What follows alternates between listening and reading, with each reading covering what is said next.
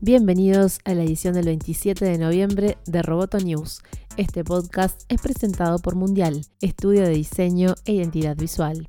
Vamos con las noticias. La misión InSight de la NASA llegó finalmente a Marte y se convirtió en la octava de la historia de la humanidad en pisar suelo marciano. InSight es la primera sonda diseñada para estudiar el interior del planeta rojo, recabará y enviará datos que ayudarán a reconstruir la estructura interna del planeta, así como a escribir el libro de historia de Marte. La misión lleva a bordo una estación meteorológica desarrollada en España por el científico José Antonio Rodríguez Manfredi y su equipo del Centro de Astrobiología. La estación será clave para obtener una radiografía completa del planeta y eso ayudará a entender por qué la evolución de Marte y la Tierra fueron tan diferentes. Si te interesa profundizar, puedes acceder a la entrevista completa en www.amenazaroboto.com. ATT nombró al nuevo gerente general y vicepresidente ejecutivo del próximo servicio de transmisión directa al consumidor de Warner Media.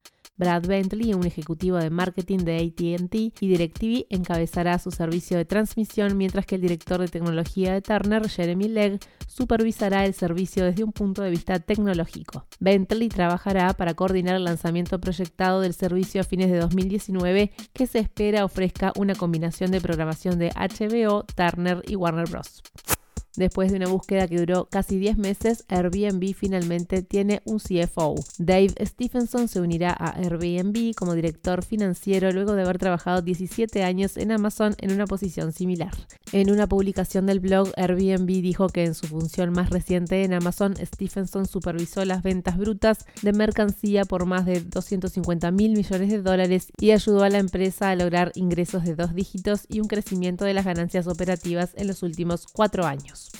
En Uruguay se podrá estudiar carreras de mecatrónica industrial y de inteligencia artificial en el interior del país, ya que acaba de ser inaugurado el Instituto Tecnológico Regional Norte de UTEC en el departamento de Rivera. El edificio ocupa 3.250 metros cuadrados y puede recibir a 1.000 estudiantes. El campus interinstitucional, donde también convive la Universidad de la República y la UTU, será sede para población uruguaya del norte y también brasileña que cursa sus estudios en modalidad binacional.